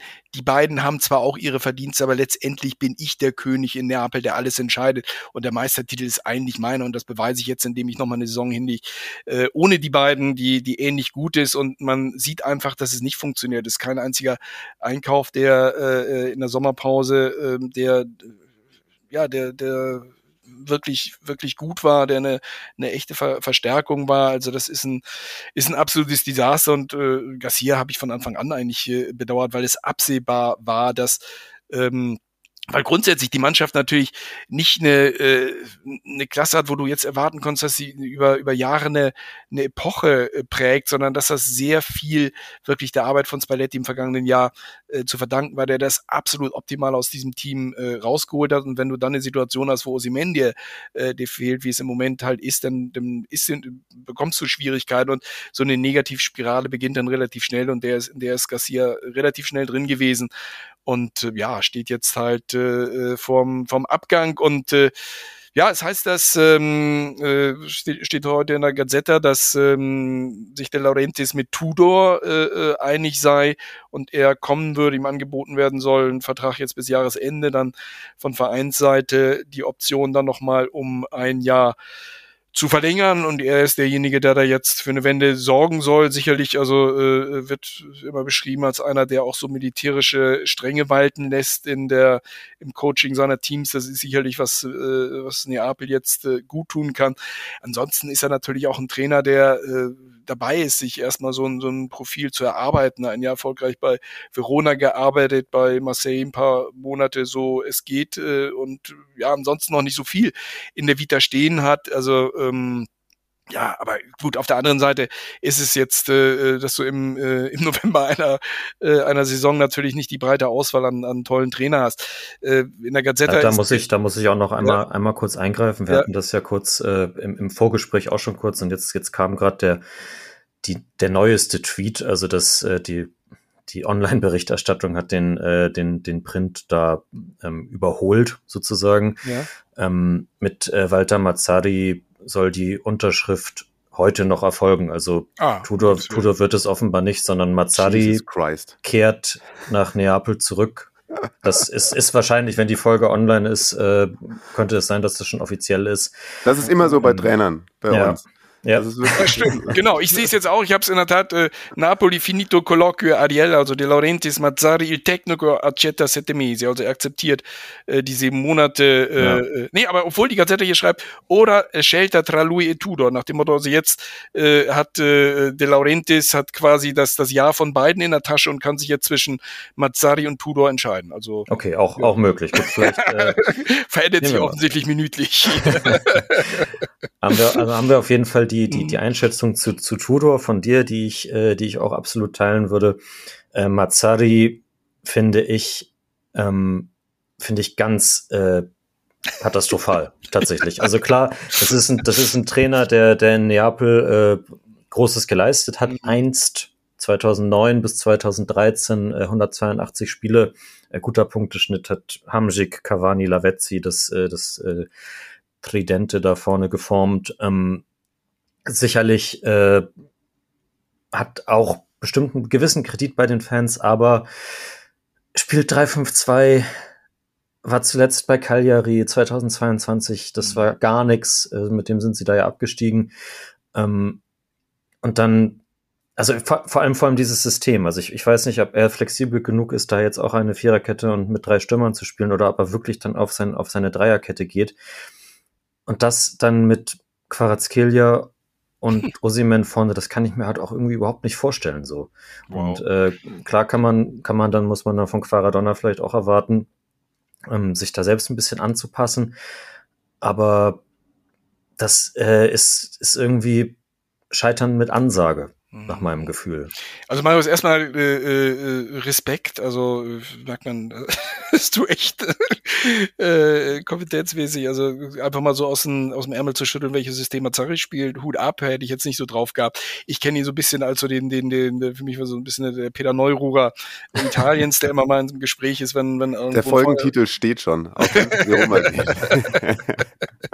Und ja, ich interpretiere das so, wenn er, wenn er es ja nur wirklich werden sollte, äh, dass, dass letztendlich äh, De Laurentiis äh, selbst dort äh, bestimmen will, also wie, wie aufgestellt wird, also dass er äh, Mazzari äh, dankbar dafür, dass er dann doch eine Chance bekommt nach seinem Desaster in, äh, in, in Cagliari nochmal in der Serie A und dann sogar in Napoli, äh, also dann akzeptieren wird, dass äh, De Laurentiis ihm da sehr, sehr viel reinredet. Also ich bin da absolut deiner, deiner Meinung, Marius. Ich halte das auch für eine katastrophale Wahl, wenn es denn wirklich so kommt. Ne? Vielleicht in der ja. nächsten Stunde, ja. was weiß ich, wer da. Äh, ja, ich meine, der versteht sich ja gut mit ADL, aber wahrscheinlich dann wirklich, der kennt die, die kennen die Restaurants, in denen sie essen gehen und dann schreibt denen wahrscheinlich De Laurentiis die Ausstellung auf die Serviette. Also, aber das ist ja, genau, auch, genau. also die Spieler denken sich doch auch, das ist doch auch genau so eine Lösung. Klar, dann musst du irgendwie, wir haben vorhin mal über Thiago Motta geredet, Ja, irgendwie De Laurentiis hat gesagt, das ist jetzt auch was, was ich einfach mal kopiere von den Kollegen vom äh, Neapolitaner. Liebe Grüße an der Stelle, dass ja De Laurentiis gesagt hat, irgendwie Motta hat sich nicht getraut. Ich glaube, Motta hat einfach keinen Bock auf De Laurentiis gehabt. Und man hat schon irgendwie ein bisschen die Chance. Sowas von nachvollziehen kann. Ja, voll. Mhm. Ne? Und das ist in der, Nach in, in der Retrospektive, weil du gerade vorhin gesagt hast, so diese Ära oder man hätte irgendwie eine Siegesserie starten können, hätte man wahrscheinlich schon. Man hatte sehr viel Geld eingenommen und man hätte mit vielleicht zwei, drei Top-Transfers und einem wirklichen Perspektivtrainer da schon was formen können. Jetzt ist das, ja, stelle ich ja. mir vor, also die Spieler, die kommen dann äh, nach der Länderspielpause in die Kabine und denken, ja gut, und der Clown macht uns jetzt halt bis Sommer hier den Übungsleiter, aber vielleicht bin ich dann eh schon weg. Mm, das kommt dazu, ja. Und jetzt, jetzt sage ich euch mal ganz kurz, weil klar Champions League erreichen und ins Achtelfinale kommen ähm, ist noch drin, aber ich möchte euch gern mal die nächsten äh, vier Spiele der SSC noch bis Anfang äh, Dezember äh, sagen. Auswärtsspiel in Bergamo, Auswärtsspiel in Madrid, Heimspiel gegen Inter, Auswärtsspiel gegen Juventus. Das sind die ersten vier Spiele für den neuen Trainer der Neapolitaner. Genau, und wenn es Mazzari wird, ergäbe sich für mich daraus die Frage, äh, wen holt äh, Neapel denn vor Weihnachten als neuen Trainer? ja, Sosa kann es schon mal nicht sein, der ist ja schon mal entlassen worden oder so. Also das ist, äh, schwierig, schwierig. Und weil du gesagt hast, es ist lustig, weil du sagst mit Peter Neuruhr, ich habe immer die, ich hatte mal, glaube ich, das auch zu Marius gesagt, wenn ihr mal Walter Mazzarius googelt, da gibt's so ein paar Bilder mit ihm mit dieser Lederjacke und der Sonnenbrille, der könnte halt auch eins zu eins, ja, ich bediene da Schubladen, aber könnte eins zu eins bei die Sopranos mitspielen. ja, es ist, äh, es ist einfach ein Typ, also den, den alle irgendwie, äh, den alle kennen, aber irgendwie auch für, für Entschuldigung, Peter Neururer, für von gestern halten, aber dass der jetzt eine Chance da bekommt, naja. Und dann, da muss ich dann nochmal meinen äh, mein Take von, als äh, Garcia in der letzten Länderspielpause, wo dann ja De Laurentiis auch mit, äh, mit Conte gesprochen hatte, schon der ja auch abgesagt hat, ähm, mein, mein Take von damals nochmal wiederholen. Warum nicht Marcelo Gallardo verpflichten? Oder Gallardo, ich weiß nicht, wie es richtig ausgesprochen wird. Argentinier ähm, hat, glaube ich, fast zehn Jahre bei River Plate gearbeitet. Der kennt so ein Umfeld wie in Neapel. Das, der, der passt vom Typen her, von der Emotionalität her perfekt in die Stadt, spielt einen offensiven Ball, ist frei seit äh, elf Monaten. De Laurentiis Bitte.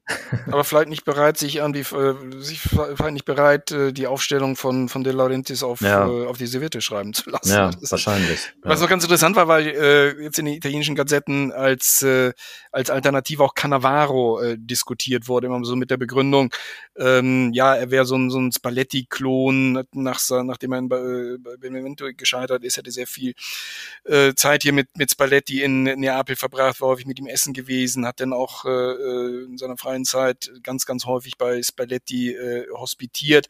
Aber das hätte ich auch kurios gefunden, nachdem man jemand in der zweiten Liga irgendwie äh, ziemlich äh, ziemlich vor die Wand gefahren ist, äh, äh, wirklich krachend gescheitert ist, ihm dann eine Chance in Neapel zu geben, wäre, wäre etwas kurios gewesen. Aber die Begründung jetzt in den italienischen Gazetten war, er könnte hier halt wirklich so den, den Spalletti-Klon machen, aber ist offensichtlich jetzt äh, auch vom Karussell gefallen. Also ver verstehe ich das als, dass, dass man, dass der Name irgendwie fällt, aber ab, ab, oder dass auch De Laurentiis aus jetzt den genannten Gründen vielleicht darüber nachgedacht hat, so auch an, als, als äh, Sohn der Stadt, den man dann da vorne irgendwie quasi auf die Pressekonferenz setzt äh, und der das Geschäft natürlich in- und auswendig kennt, aber äh, der Trainer Fabio Cannavaro, also es, es, es würde mich eigentlich stark wundern, wenn der überhaupt noch mal einen Job in Italien bekommt, nach dem, was in Benevento passiert ist. Ja, ja also da kann ich euch beiden äh, nur beipflichten. Da hatte mich die, das hatte mich doch auch äh, schwer gewundert, diese Mutmaßung mit Cannavaro. Und ähm, so, so oder so, glaube ich, geht es in erster Linie um Schadensregulierung bei denen. Ich glaube, weiter kommen wir bei Napoli nicht. Deswegen äh, springen wir in die ewige Stadt, in der Jörg gerade nicht ist, aber sonst sehr oft.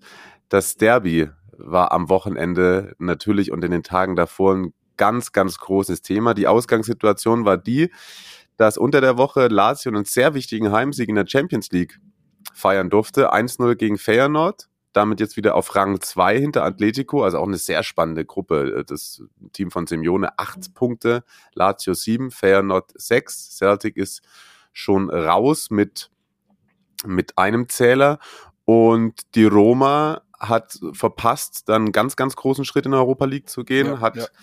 Hat gegen Slavia verloren, die sind beide punktgleich jetzt mit neun Zählern da in der Gruppe. Das war also de, die Ausgangssituation vor diesem Derby die auch war, dass Lazio deutlich schlechter in der Liga dasteht.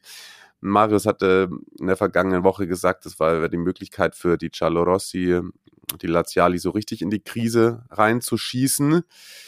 Und dann kam es, äh, liebe Grüße an den Kollegen Markus, der hat so schön geschrieben, ähm, ja, man redet über alles, alles sind hyped und am Ende ähm, ist es ein 0 zu 0 mit 10 gelben Karten. Hätte man eigentlich Geld draufsetzen können, oder?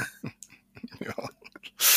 ja, es ist ähm, kurz zum, zum in Prag, das war wirklich in einer Serie von vielen, vielen schlechten Spielen äh, der Roma äh, in den letzten Wochen und Monaten der, der absolute Tiefpunkt und äh, ja, schon, schon auch, äh, auch bitter. Du musst jetzt irgendwie auf Torverhältnis äh, setzen und hättest da äh, den, den, den Sack zumachen können und äh, ja, dann nochmal, also Platz eins ist da schon ja auch, äh, auch wichtig und äh, den hätte man sich da sichern können, aber mit so einer unterirdischen Leistung, das war wirklich haarsträubend und äh, ja, äh, das Derby, äh, ich finde, wir, die wir uns das angeschaut haben, waren alle schon relativ heldenhaft. Also es war, war wirklich ein, ein äh, sehr, sehr, sehr, sehr langweiliger Kick, bei dem Lazio unterm Strich, finde ich, die, die bisschen bessere Mannschaft äh, war, äh, oder die, die, die, die etwas bessere von, von zwei, von zwei schlechten. Und ähm, Roma kann sich bei, die Roma kann sich bei Rui Patrizio bedanken, der da hinten äh, ein, zwei Sachen äh, wirklich klasse gehalten hat. Und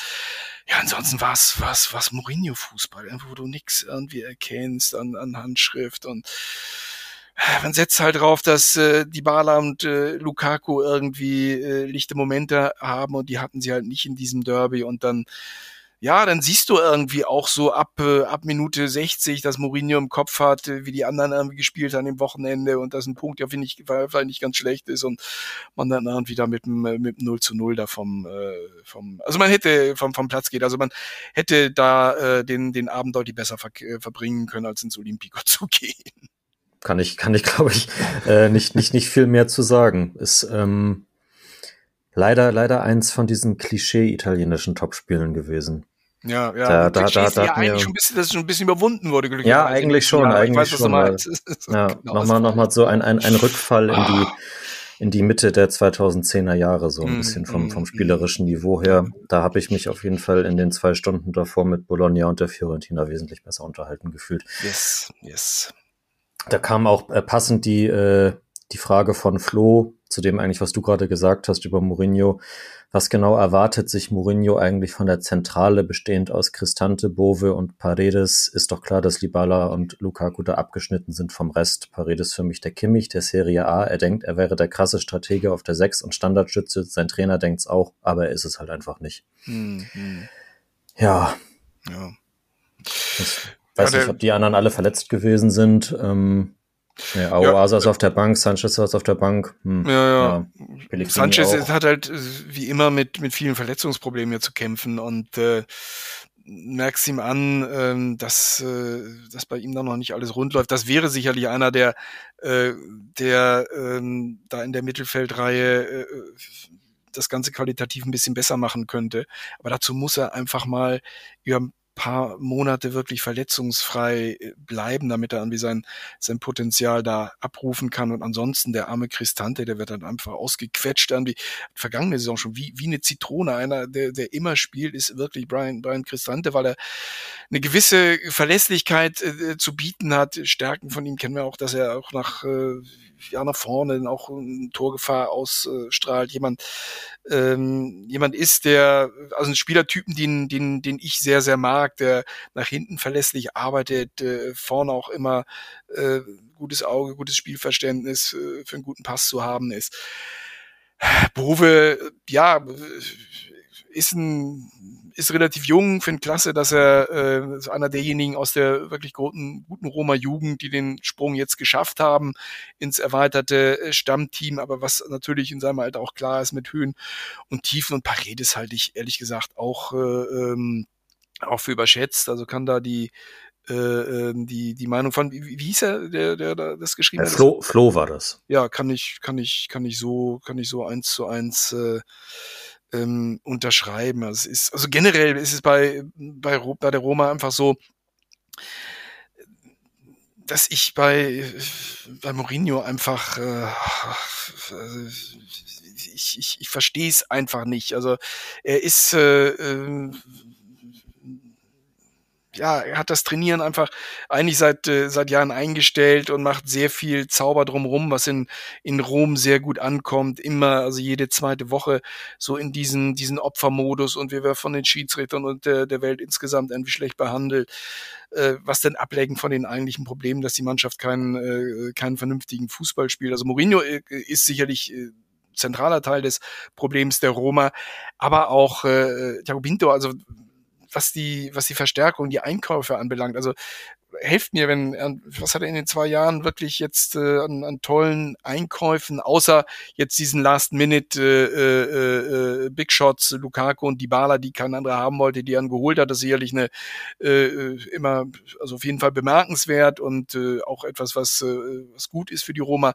Aber auch ansonsten würde ich mir schon erhoffen, dass, äh, dass jemand in der Lage ist, auch für das Geld, das Roma, äh, die, die Roma hatte, Leute zu holen, die die Mannschaft stärker machen kann. Aber da hat es keinen einzigen gegeben in den vergangenen Jahren und das in Summe, also eine, eine Einkaufspolitik, die, die wirklich mäßig erfolgreich ist, bis zum, zum Trainer, der äh, ja, der, der, der ist nicht in der Lage ist, seiner Mannschaft eine Handschrift zu verpassen, führt dann dazu, dass sie sich irgendwie, äh, dass in der Liga leider keine Chance haben, oben, oben mitzuspielen und äh, in, in Europa das dann trotzdem irgendwie schaffen, mit dem, äh, ja, was, was Mourinho einfach international dann noch, äh, noch schafft, von seinen Mannschaften da abzurufen, sich dann äh, zum, zum Titel beziehungsweise ins Finale dann halt irgendwie durchzumogeln. Aber insgesamt, wenn man die Mannschaft regelmäßig sieht in der CDA, dann ist das eigentlich, äh, ist das echt zum Kopfschütteln. Ich habe ganz entspannt dazu, ähm, erst gestern bin ich irgendwie gelandet bei dieser Netflix-Serie über Trainer, The Playbook. Da gibt's auch eine, eine Folge über Mourinho, 35 Minuten lang, behandelt jetzt natürlich größtenteils seine Porto und Chelsea-Zeit, endet dann mhm. irgendwo bei, bei Tottenham. Ähm, sind Sachen dabei, die ich sehr sympathisch finde, weil man meint, ähm, er kann keine Spieler trainieren oder besser machen, er trainiert Mannschaften. Das finde ich irgendwie so als Ansatz, ist gerade mhm. auch als angehender Jugendtrainer ganz spannend, aber er mhm. sagt auch eine Sache, die, die finde ich wie keine andere für, für ihn steht. Wenn du nicht die bessere Mannschaft bist, dann kannst du, ist, dein, ist deine Lösung das gewinnen wollen. Ja, genau. Das ist wirklich, ja, das genau, das ist das, er hat ja mal gesagt, ähm, also Zucker in den Tank. Also im Zweifelsfall, wenn ich schwächere Mannschaft habe, dann muss ich irgendwie der, der anderen irgendwie Zucker in den Tank kippen. Und das ist, äh, das ist wirklich so das, das Prinzip, das er hier auch in, in Rom ganz, ganz häufig zeigt. Also ich finde, äh, aus dieser Mannschaft äh, wäre noch mehr, äh, mehr zu machen, aber dazu ist er halt, äh, ist er halt nicht in der Lage und setzt es ganz, setzt es häufig, äh, ganz häufig darauf ausgerichtet, äh, mit diesen oder jenen äh, äh, Tricks und Kniffen äh, ja, dem, dem Gegner irgendwie Zucker in den, äh, in den Tank zu schütten und, äh, und dadurch dann irgendwie Spiele zu gewinnen oder zumindest einen Punkt zu holen. Boah, und das ist echt nicht meine Art von Fußball. Ich glaube nämlich auch, dass ähm, tatsächlich mit den Leuten, die Pinto geholt hat fürs Mittelfeld. Also klar, Sanchez Verletzung, hast du angesprochen, ist vollkommen richtig. Ähm, Pellegrini ist im, im Formloch, aber Mourinho kann ihm da offensichtlich auch nicht raushelfen. Ich glaube, dass das ein Trainer, der ähm, der eine offensivere Idee von Fußball hat, auch mit dem, mit dem Spielermaterial, das dir Roma da zur Verfügung steht, auch einen attraktiven Fußball spielen lassen mhm. könnte. Wenn nicht ein Mittelfeld mit, man kann ja Paredes und Cristante aufstellen als, als kampfstarke Doppelsechs, die, die ja beide auch, okay, sie sind beide nicht die Superstrategen, aber sie sind ja schon, das sind ja keine, keine miesen Fußballer so. Mhm. Und wenn man dann mit, mit Pellegrini, Dybala, äh, Aouar, Sanchez äh, daneben drum herum und Lukaku im Sturm, das, das äh, wird vielleicht jetzt nicht eine, eine Guardiola-Mannschaft so, aber mhm. Das, äh, damit, da kann man schon einen erfolgreichen Offensivfußball ja. aufstellen, so ja, denke ja. ich. Ja, d'accord. Und wie geht's dir gerade so mit, mit Sari und Lazio? Ja, äh, Sari ist vom Grundansatz natürlich ein Trainer, der mir, äh, äh der mir sehr viel, sympathischer ist. Ähm, er hat jetzt auch irgendwie nicht die, äh, äh die großer, großartigste aller Mannschaften äh, an der Hand, aber trotzdem kann man da, finde ich, unterm Strich mehr draus machen als, äh, als Platz 10 nach, äh, nach zwölf Spielen. Und ähm, ja, also eine wirkliche Erklärung dafür, warum sie wirklich so, so durchhängen, habe ich offen gestanden. Äh, nicht gestehe auch zu, dass ich, äh, dass ich die Roma, dass mein Herz eher an der Roma äh, hängt als äh, äh an San Lazio aus ganz alten Zeiten noch in den tiefen 80er, wo man ungefähr ahnt, wie alt ich bin, als ich das erste Tor von Rudi Völler im, äh, im Olympico gesehen habe, ist mein Herz äh, eher, ich eher, mein, äh, habe ich mich eher der Roma äh, verschrieben. Nichtsdestoweniger, also äh, vom, äh, vom fußballerischen Grundansatz her finde ich, äh, finde ich Sari sehr viel, ähm, sehr viel sympathischer und ähm, ja, ich denke auch, also dass Immobile im Moment nicht die, die, die beste Form seiner Karriere hat, sicherlich auch etwas äh, dazu beiträgt, dass äh, Lazio ein bisschen under, underperformt, weil er natürlich immer ein Garant war in den vergangenen Jahren. Auch wenn es mal so mittel läuft für, für Lazio, dann doch am Ende mit, mit seinen ein, zwei Treffern dann äh, entscheidende Sieger einzufahren. Und dann würde mich dazu noch eine Sache wirklich brennend interessieren. Am, am 11.11., .11., das war es ja auch an dem Wochenende, jährte sich ja zum 16. Mal die, der Tod Gabriele Sandris. Da habe ich jetzt von der Serie A, äh, jetzt nicht wirklich überraschenderweise, nicht äh, gesehen, dass da irgendwas äh, zu gemacht wurde. Inwiefern war das auch noch mal im Vorfeld des Derbys und drumherum Thema? Was hast du dazu wahrgenommen? Auch, äh, auch relativ wenig. So in, äh, im Stadtbild in Rom ist das immer noch präsent. Also das ist, äh, ist etwas, wo du immer noch äh, äh ja, Maueraufschriften siehst. Also das ist etwas schon, was, äh, was nicht vergessen wird, was, äh, was bleibt in der, in der Fanszene, aber so in der medialen Betrachtung äh, des Derbys auch vorher hat das wenig bis keine Rolle gespielt.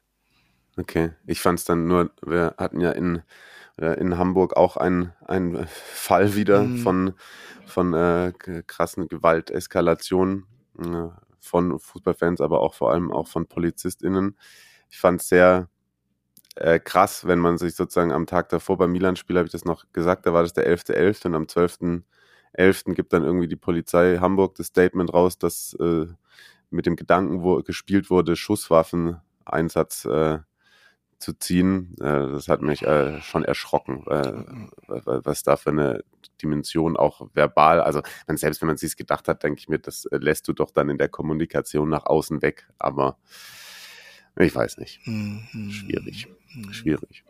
Ja, Jörg, also man muss auch wirklich sagen, das Römer Derby hat jetzt nicht mehr Gesprächs, äh, äh, Gesprächsstoff geliefert. Äh, wir haben aber auch so viel über so viele andere Sachen toll geplaudert. Ich muss mal einmal kurz einen Nachtrag zu Napoli äh, hinterher schießen. Äh, Mauri hat mir gerade geschrieben, auch das Foto von Mazzari. Mauri, ähm, großer Napoli-Fan aus Wolfsburg, äh, auch schon hier zu Gast gewesen. schrieb mir nur dazu, boah, ich habe noch Nachtschicht und muss eigentlich noch schlafen, bin schockiert. Und dann meinte er noch, der Regenmann ist zurück. Die Geschichte kannte ich gar nicht. War dir die Regenmann-Geschichte von Mazzari nee. äh, geläufig? Nee, kenne kenn ich auch nicht. Lerne ich jetzt auch was dazu? Lass hören. Er meinte, er hat mal, als wir bei Inter gespielt haben, gesagt, ja, wir lagen zurück und dann hat es auch noch angefangen zu regnen und deswegen haben wir verloren. Das ist stark. Ja, also das, das ist, stark. ja, das ist, das ist zeugt von, Klasse, von, von wirklich guter Trainerausbildung, ne? Peter Reu Neururer im Regenmantel, werde ich die Folge nennen. Wir kommen äh, langsam zum Ende und ähm, da der Hinweis, das ist Länderspielpause, ich glaube nächsten Dienstag, das ist dann genau ein Tag nach dem Spiel äh, der italienischen Nationalmannschaft gegen die Ukraine, irgendwie ein kleines, kleines Update werden wir euch äh, liefern können, ohne dass ich das jetzt schon mit Marius großartig besprochen hätte. Aber ich glaube 10, 15 Minuten, je nach Ausgang dessen, was da passiert. Vielleicht kann Stefano aus dem Blog uns ja ein Stadionerlebnis schicken quasi. Wenn ihr, wenn, wenn ihr euch mit ihm trefft, dann, dann alle zusammen. Ja, sehr gern, genau. Äh, Stefano unterstrich äh, CNFR, der ist da in Leverkusen im Stadion beim Spiel der Squadra und wenn es da ein kleines Community-Treffen äh, inklusive Fotos und Spielbericht gibt, dann kommt das ganz frisch am am Dienstag dann bei euch in euren Podcatcher. Jörg, ganz kurz, wie, wie gefällt dir das jetzt bislang so unter Spalletti, was die Jungs da zaubern oder nicht zaubern? Ja, also er hat einfach mit einer Spielergeneration zu tun, ähm, wo, also die jetzt nicht zu den, äh, zu den Besten in der Geschichte des italienischen Fußballs gehört. Nichtsdestoweniger finde ich, ähm, ist eine Aufwärtsentwicklung zu erkennen im, äh, im Unterschied zu den letzten, finde ich, schon, schon bleiernden äh, Mancini-Monaten. Ähm, trotzdem ich glaube, also es ist äh, der große Qualitätssprung, es ist eine Entwicklung zu erkennen, aber der große Qualitätssprung noch nicht. Also ich glaube, wir tun alle gut daran, die Squadra Azzurra bis zum Spiel in Leverkusen in unsere Abendgebete mit einzuschließen. Das ist, äh, also komm, das kann nicht sein, dass irgendwie jetzt auch beim nächsten äh, großen Turnier die Squadra Azzurra nicht dabei wäre. Ich hoffe, dass der von mir sehr, sehr, sehr, sehr, sehr geschätzte Spalletti da, ähm, da das richtige Händchen hat um, äh, um die Mannschaft da wirklich durch die Qualifikation zu bringen. Und dann, ja, das, das, äh, das, das Entscheidungsspieler zu, oder Platz zwei reicht ja, äh, um dann, äh, um dann wirklich beim Turnier dabei zu ja. sein. Ich glaube, da können wir uns anschließen, Mario. Am Ende geht es sonst wieder in die Playoffs gegen Nordirland oder so. ja, ist das äh, so Platz zwei Playoffs nee, ich, Platz drei, ist, Platz drei wäre, ne? glaube ich, Playoffs. Ja, ja. Ach so, ja. genau, genau, genau. Genau, deswegen mein Abendgebet dafür, dass es für Platz ja. Und ansonsten ist die Situation ja so, dass tatsächlich das, das Spiel gegen die Ukraine, die stehen schon bei sieben Partien, 13 Punkte, Italien drei dahinter. Also wenn man. Es reicht, ne? Also man muss da nicht mal gegen Nordmazedonien gewinnen oder was. Ja, genau. Das Spiel in Leverkusen wird sozusagen das, indem man das dann alles selbst in der ja, Hand hat. Genau. Dann sind wir angelangt bei fast äh, 90 Minuten bester Calcio-Unterhaltung, die heute getragen wurden, äh, vor allem von Jörg. Das war richtig, richtig toll, dass no, no, du die no, Zeit äh, gefunden hast und es war. Es macht mal riesen Spaß mit euch, also von daher, danke an euch. Ich wünsche dir eine, eine gute Zeit in Berlin in jedem Fall, eine noch bessere dann auch, wenn du wieder zurück in Rom bist und demnächst besuchst du ja auch mal Hamburg. Da alles Gute genau. für dich und Café mit Marius ist verabredet. Ja. Perfekt. Dann möchte ich auch ein Foto von euch beiden bekommen, wenn ja. das äh, zustande kommt. Absolut. Und dann ja hoffentlich vielleicht auch mal irgendwann äh, äh, in, in Runde, in Real und nicht nur zugeschaltet im echten Leben. Ich bin mir ganz sicher, ich komme noch das eine oder andere Mal äh, nach Italien und äh, auch nach Hamburg, Marius, das steht ja auch mal irgendwie noch auf dem Programm. In Rom bist du mein Gast mindestens beim Espresso, äh? Okay, ja, das ist äh, hiermit aufgeschrieben. Sehr schön. Danke dir, Jörg, dass du mit dabei warst und dir die Zeit genommen hast. Danke euch nochmal. Danke euch fürs Zuhören. Wenn ihr euch und uns unterstützen möchtet, dann könnt ihr das bei äh, Patreon tun. Ansonsten äh, geht uns das Herz auf, wie viele uns inzwischen bei Instagram folgen und die ganzen äh, wilden, äh, verstreuten äh, Beiträge, auch die hauptsächlich aus der Community kommen, aus den Stadien Italiens, da mit uns bewundern. Das macht einen großen Spaß. Das macht einen großen Spaß, das gemeinsam mit euch so zu zelebrieren das Calcio wieder großen, große Freude bereitet. Und von daher danke für die Geduld in dieser Woche und wir hören uns dann nächsten Dienstag. Bis dahin. Ciao. Ciao, ciao. Danke Jörg, danke Mario. Ihr alle bleibt gesund. Bis nächste Woche. Palla tagliata, messa fuori, c'è Pirlo, Pirlo, Pirlo, ancora Pirlo di tacco!